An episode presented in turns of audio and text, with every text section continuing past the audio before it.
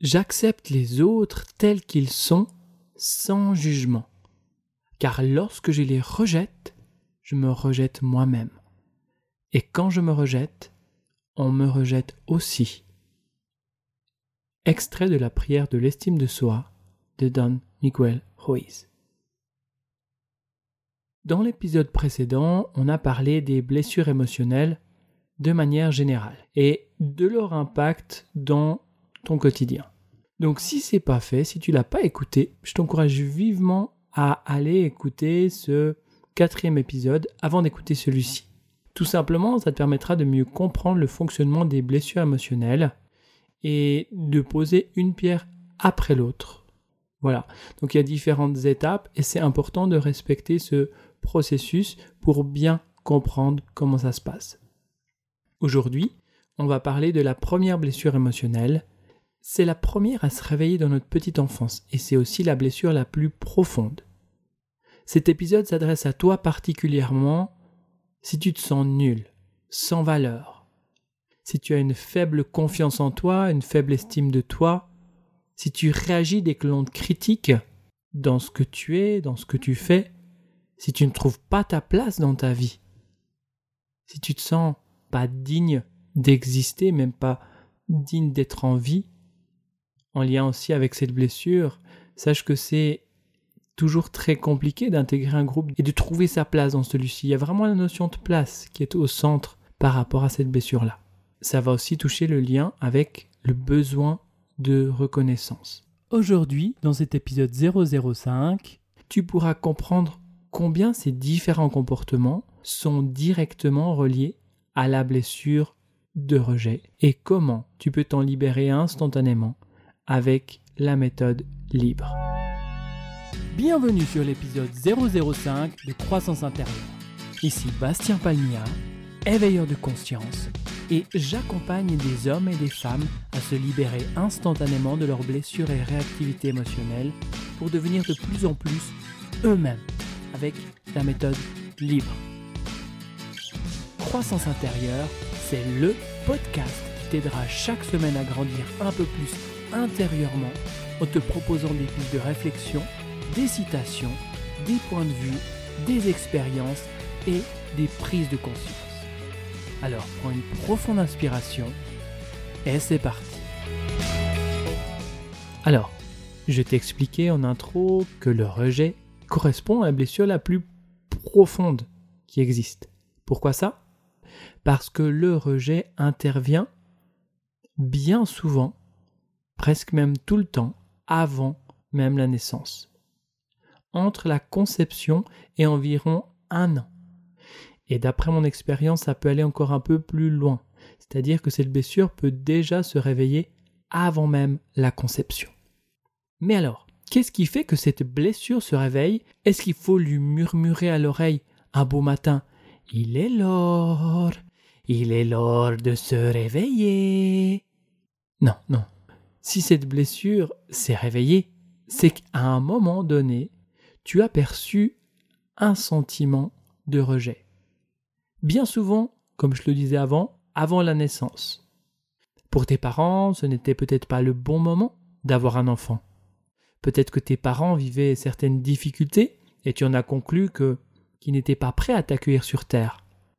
Il se peut aussi que tes parents s'attendaient à avoir une fille et c'est finalement un petit garçon qui pointe le bout de son nez. Ou ils voulaient avoir un garçon et c'est une fille qui est arrivée.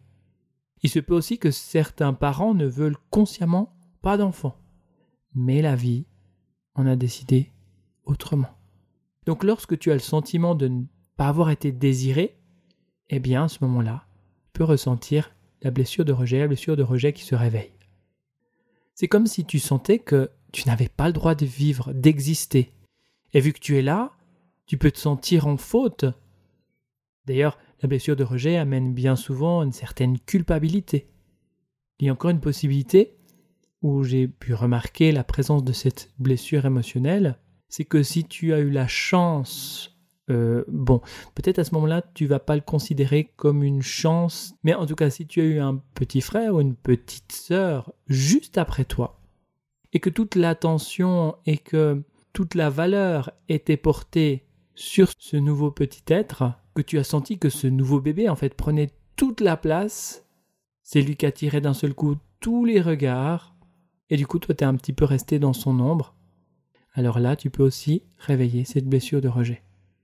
Bref, le rejet se manifeste lorsque tu as eu la perception que l'on ne t'a pas accepté, accueilli, reconnu ou reconnu. Cette blessure peut se réveiller jusqu'à environ un an. Elle est en généralement en lien avec le parent du même sexe. Dans mon expérience, ça peut varier, mais c'est généralement euh, ce qui se vit, ce qui est là, et c'est généralement le parent du même sexe qui réveille cette blessure-là. Dans l'épisode précédent, le 004, nous avons vu que lorsqu'il y a une blessure émotionnelle, il y a une stratégie inconsciente mise en place pour éviter de revivre la souffrance de cette blessure. Tu peux imaginer la stratégie inconsciente comme un bouclier, un masque, quelque chose qui te protège. Mais rappelle-toi que lorsque tu portes ton bouclier ou ton masque, ce n'est pas véritablement toi. Tu es bien plus que ça. C'est une stratégie inconsciente pour éviter de te faire rejeter. Qui dit rejet dit danger de mort. Donc en définitive, cette stratégie est mise en place pour éviter de mourir. Alors, j'ai pas dit que cette stratégie est là pour t'aider à t'épanouir, être heureuse ou heureux. Non, juste à éviter que tu ne meurs. Souviens-toi, tout ça, c'est contrôlé par ton cerveau reptilien responsable de ta survie.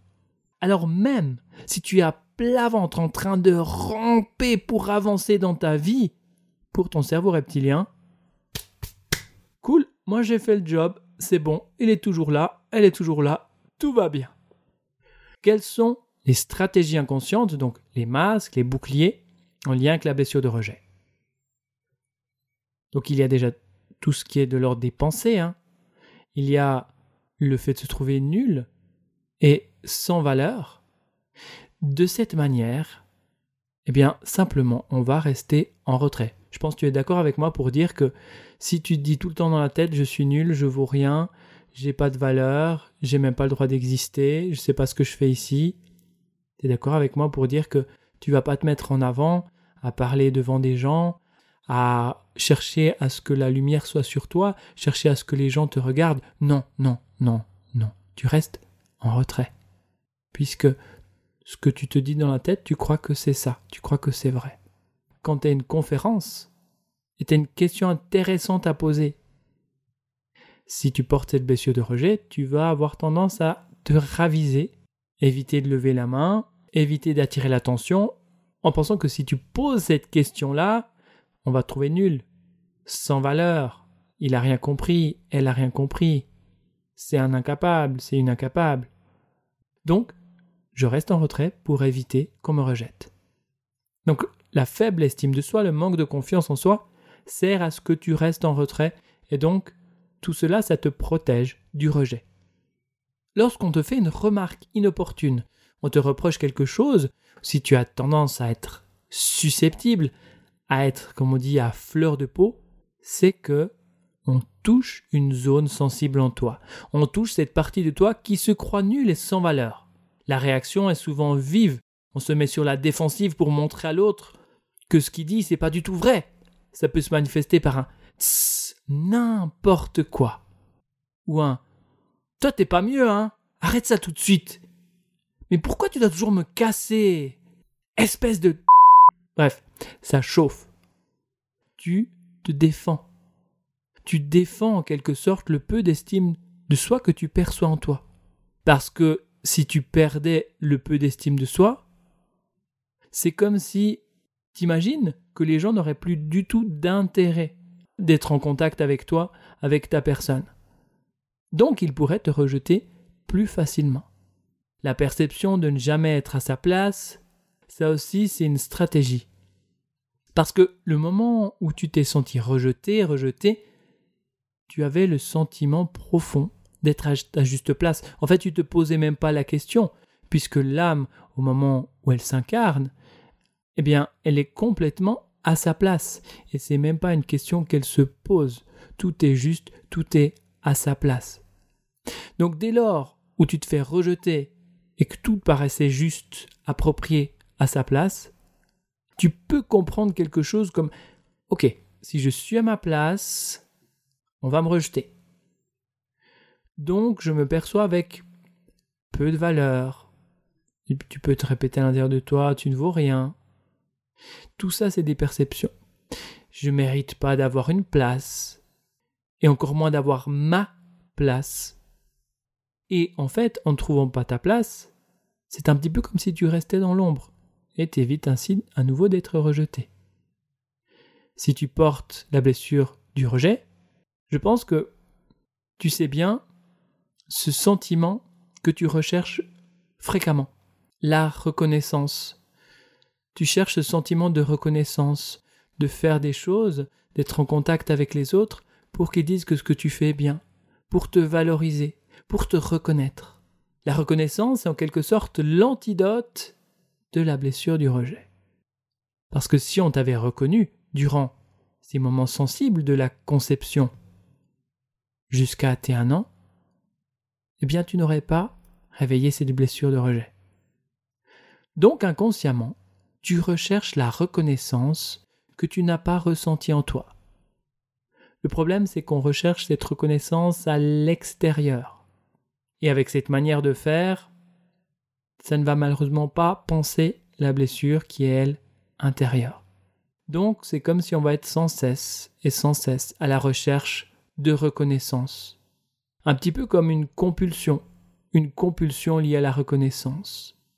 Je sens un stress, je sens une tension, je recherche cette reconnaissance, j'obtiens cette reconnaissance, tout s'apaise, puis, quelques instants plus tard, quelques minutes, quelques jours plus tard, tout recommence. C'est un cercle vicieux qui ne s'arrête jamais. Ces stratégies inconscientes, elles sont toutes là pour se protéger. Et comment on peut éviter un nouveau rejet? En se cachant, en devenant invisible, en fuyant au travers de l'alcool, cigarettes, drogue, jeux PC, en fuyant dans l'astral, au travers de différents concepts mentaux, au travers des livres, au travers de la spiritualité. En fuyant, je ne peux pas me faire rejeter, tout simplement parce que je me suis rejeté moi-même. Le physique d'une personne ayant la blessure de rejet, eh bien c'est un physique qui se reconnaît assez facilement. C'est un corps qui fuit, un corps très fin, maigre. C'est comme s'il manquait des parties du corps. Comme si euh, cette personne-là, avec la blessure de rejet, n'avait pas de fesses, pas de poitrine pour les femmes, un haut du corps qui est un peu replié, comme légèrement recroquevillé. En fait, tous ceux qui ont une blessure de rejet, c'est ceux qui sont dans le train et le contrôleur passe et il leur passe à côté sans les voir. Il y a vraiment cette notion où je suis invisible, on ne me voit pas. Si tu te reconnais dans cette blessure, eh bien, bienvenue au club. Cette blessure, on l'a à peu près tous à différents degrés. Donc, regarde ce qui résonne en toi par rapport à cette blessure, si ça fait sens cette blessure. Pour aller plus loin, tu peux te poser la question mais avec quelle personne est-ce que tu te sens rejeté? Ou quelle personne as-tu l'impression toi-même de rejeter? Sache qu'une fois que tu as identifié ta blessure de rejet, tu peux t'en libérer. Et ça, ça peut se faire instantanément avec la méthode libre. Libre pour libération instantanée des blessures et réactivité émotionnelle.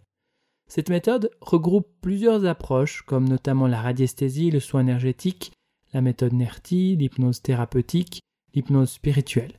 En fait, tout ce qu'on peut mesurer, en l'occurrence là avec un pendule, tout ce qui peut être mesuré peut être libéré.